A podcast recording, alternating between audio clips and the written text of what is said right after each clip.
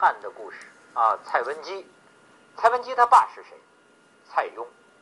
蔡邕啊，是东汉的时候，那是是有名的啊，音乐家、文学家、书法家。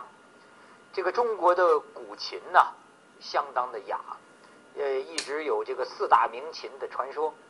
呃，比如说什么绿绮呀、焦尾啊，这个焦尾这个琴就是蔡邕的，蔡邕做的。这里头就有一个传说，就是说什么样的耳朵能当音乐家？蔡邕有一次啊，是听见柴火房里啊烧这个木头烧柴火，他突然呢听到一种声音，好像是哀鸣的声音。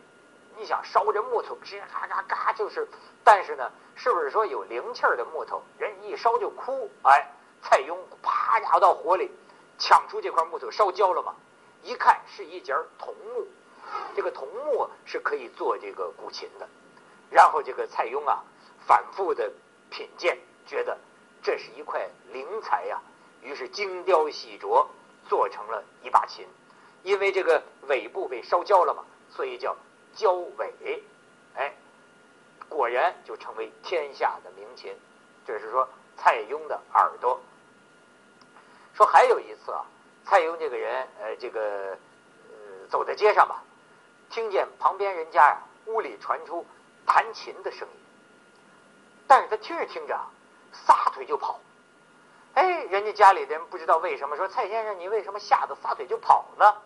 他说我听到这个琴里啊有杀气，就觉得是要杀人。哎，这怎么回事啊？啊，主人赶快就回去就说这事儿。弹琴的那个琴师说呀，有吗？说哎呦，我刚才啊弹琴的时候。